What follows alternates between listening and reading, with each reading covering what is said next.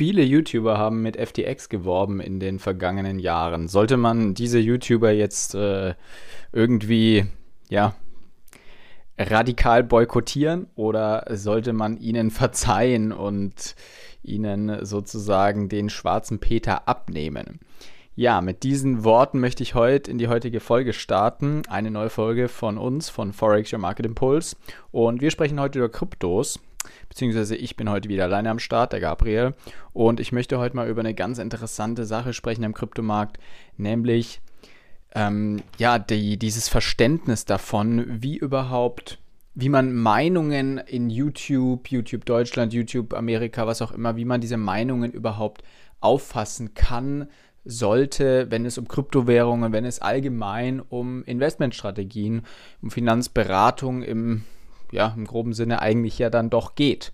Natürlich sprechen sich alle YouTuber frei von jeglichem Finanzberater-Service, müssen sie ja, weil keiner dieser YouTuber darf wirklich ähm, finanziell jemanden beraten.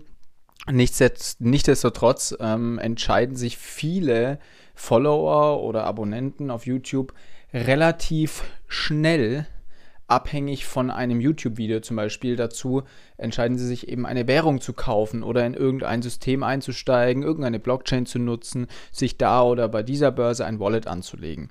Und genau das gleiche ist ja auch bei FTX passiert. FTX war wirklich ein starker Sponsor von sehr, sehr vielen Krypto-YouTubern, ähm, vor allem im amerikanischen Bereich, die ich übrigens sowieso eher empfehlen kann als die deutschen Krypto-YouTuber.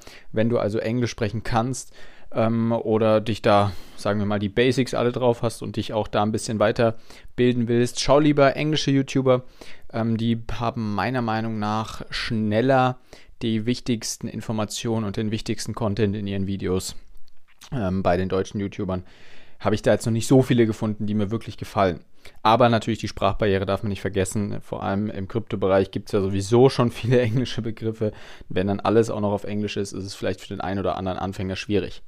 Nichtsdestotrotz haben natürlich viele YouTuber eben, wie gesagt, von FTX sehr viele Gelder eingenommen damals, weil sie geworben haben ähm, relativ langen Zeitraum. Und jetzt kamen nach dieser ganzen FTX-Pleite, ähm, ich gehe mal schwer davon aus, dass jeder Zuhörer dieses Podcasts mittlerweile weiß, was da passiert ist vor einigen Wochen. Und da versuchen sich jetzt natürlich viele YouTuber von frei zu sprechen und sagen, ja, aber ich habe in den letzten Monaten ja weniger mit FTX geworben und, und, und. Und wir wussten selber nicht genau, was Sache ist.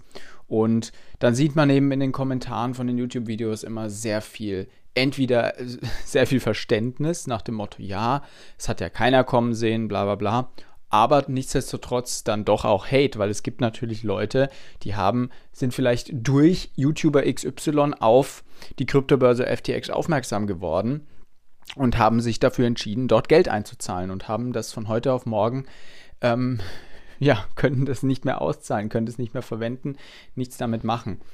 Und deswegen ist es irgendwo verständlich, dass ein gewisser Hate im Netz dann gegen Sponsoren von Börsen wie FTX natürlich entstanden ist oder nach wie vor da ist.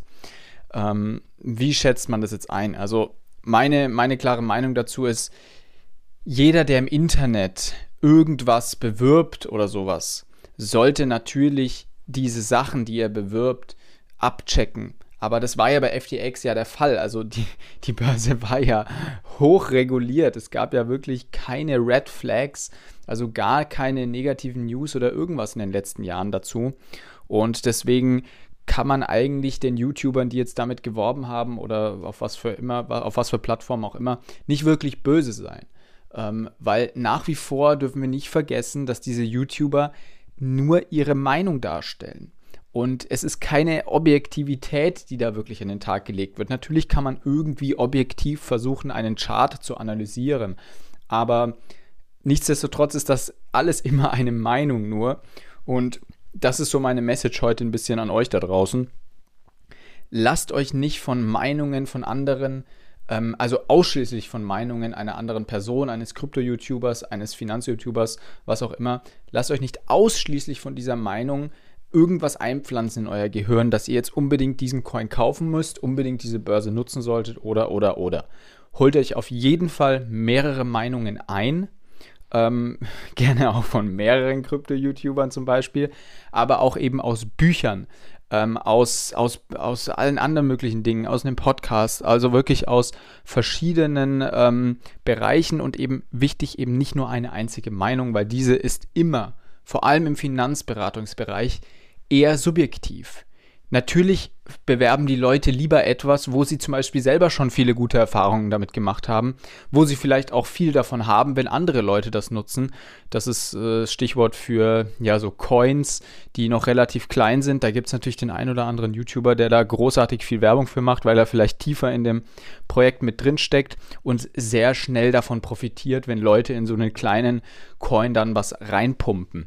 Und da muss man eben einfach sehr vorsichtig sein. Also nehmt euch das wirklich zu Herzen denkt dran, alle Meinungen auf YouTube sind irgendwo subjektiv und deswegen kann man auch keinem dieser FTX-Sponsoren in dem Beispiel jetzt, ähm, kann man kein, ja, wie soll man sagen, keine Schuld irgendwie zuweisen. Weil die wussten A selber mit großer Wahrscheinlichkeit nicht, was da passiert ist, haben nämlich B wahrscheinlich auch selber viel Geld dort verloren. Sie haben mit Sicherheit auch viele Einnahmen gemacht. Wer die natürlich immer wieder rausgezogen hat und davon auch gelebt hat und so weiter, der ist vielleicht nicht so groß im Minus, aber es gibt vielleicht auch den einen oder anderen Krypto-YouTuber, der damit genauso auf die Fresse gefallen ist. Deswegen seht bitte davon ab, ähm, finde ich zumindest, da irgendjemandem eine Schuld irgendwie zuzuwerfen und zu sagen, ja, du, YouTuber XY, bist dafür schuld, dass ich da investiert habe.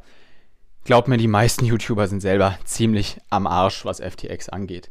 Ich bin relativ froh, ich hatte die FTX-App auch auf meinem, äh, auf meinem Smartphone, habe aber nie mir dann Konto erstellt, geschweige denn Geld eingezahlt, weil ich einfach schon in der Vergangenheit Börsen, andere Börsen genutzt habe. Und das hätte genauso gut eine dieser Börsen treffen können. Heißt also auch im Umkehrschluss wiederum, Kümmert euch um die Sicherung eurer Coins. Darüber haben wir schon einige Podcast-Folgen oder auch YouTube-Videos gemacht. Schaut gerne auch mal auf unserem YouTube-Kanal vorbei, Forex-Impuls. Ähm, nein, komm, natürlich nicht Forex-Impuls, sondern einfach Forex-Impuls. ähm, oder auch auf unserer Website, die Forex-Impuls lautet. Da könntet ihr dann auch natürlich den einen oder anderen Blog durchlesen zu diesem Thema. Aber nehmt euch das wirklich zu Herzen, sichert eure Coins, kauft euch ein Ledger oder irgendeine andere Wallet ähm, wenigstens ein Cold Wallet irgendwie, was auch immer. Ähm, aber vergesst nicht, wenn die Coins bei den Börsen liegen, sind es nicht zu diesem Zeitpunkt eure Coins, sondern die Börse kann theoretisch damit machen, was sie will. In diesem Sinne, macht euch selber ein Bild, nutzt natürlich Krypto YouTube, nutzt Podcasts, nutzt natürlich auch unseren Podcast, unseren YouTube-Channel, um eure Meinungen, um euch mehrere Meinungen einzuholen ähm, um euer Wissen irgendwie aufzubauen, vor allem was so Basics angeht. Da kann man ja nicht so viel falsch machen, wenn man jetzt, sagen wir mal, etabliertere YouTuber anhört. Ähm, aber wenn es dann wirklich tiefer in die Materie geht und vor allem um Investmententscheidungen geht, schaut, dass ihr die so gut wie möglich selbst und unabhängig trefft und euch dann nicht ähm, ja, abhängig macht eben von irgendwelchen YouTubern und sagt, nur weil der jetzt da mal eine gute Coin-Vorhersage hatte, ähm, heißt es eben nicht, dass die nächsten zehn genauso laufen. Also schaut, dass ihr da nicht nur auf einer Spur unterwegs seid, sondern irgendwie mehrgleisig euch Informationen einholt. Ich wünsche euch einen super Start in die Woche für alle, die diesen Podcast am Montag hören. Am Donnerstag gibt es wieder mal eine neue Folge, wahrscheinlich zum Thema Forex. Und dann hoffe ich natürlich, dass der ein oder andere auch wieder einschaut, einschaut, einschaltet, reinhört, was auch immer. Ich wünsche eine wunderschöne weitere Woche. Bis bald. Ciao, ciao.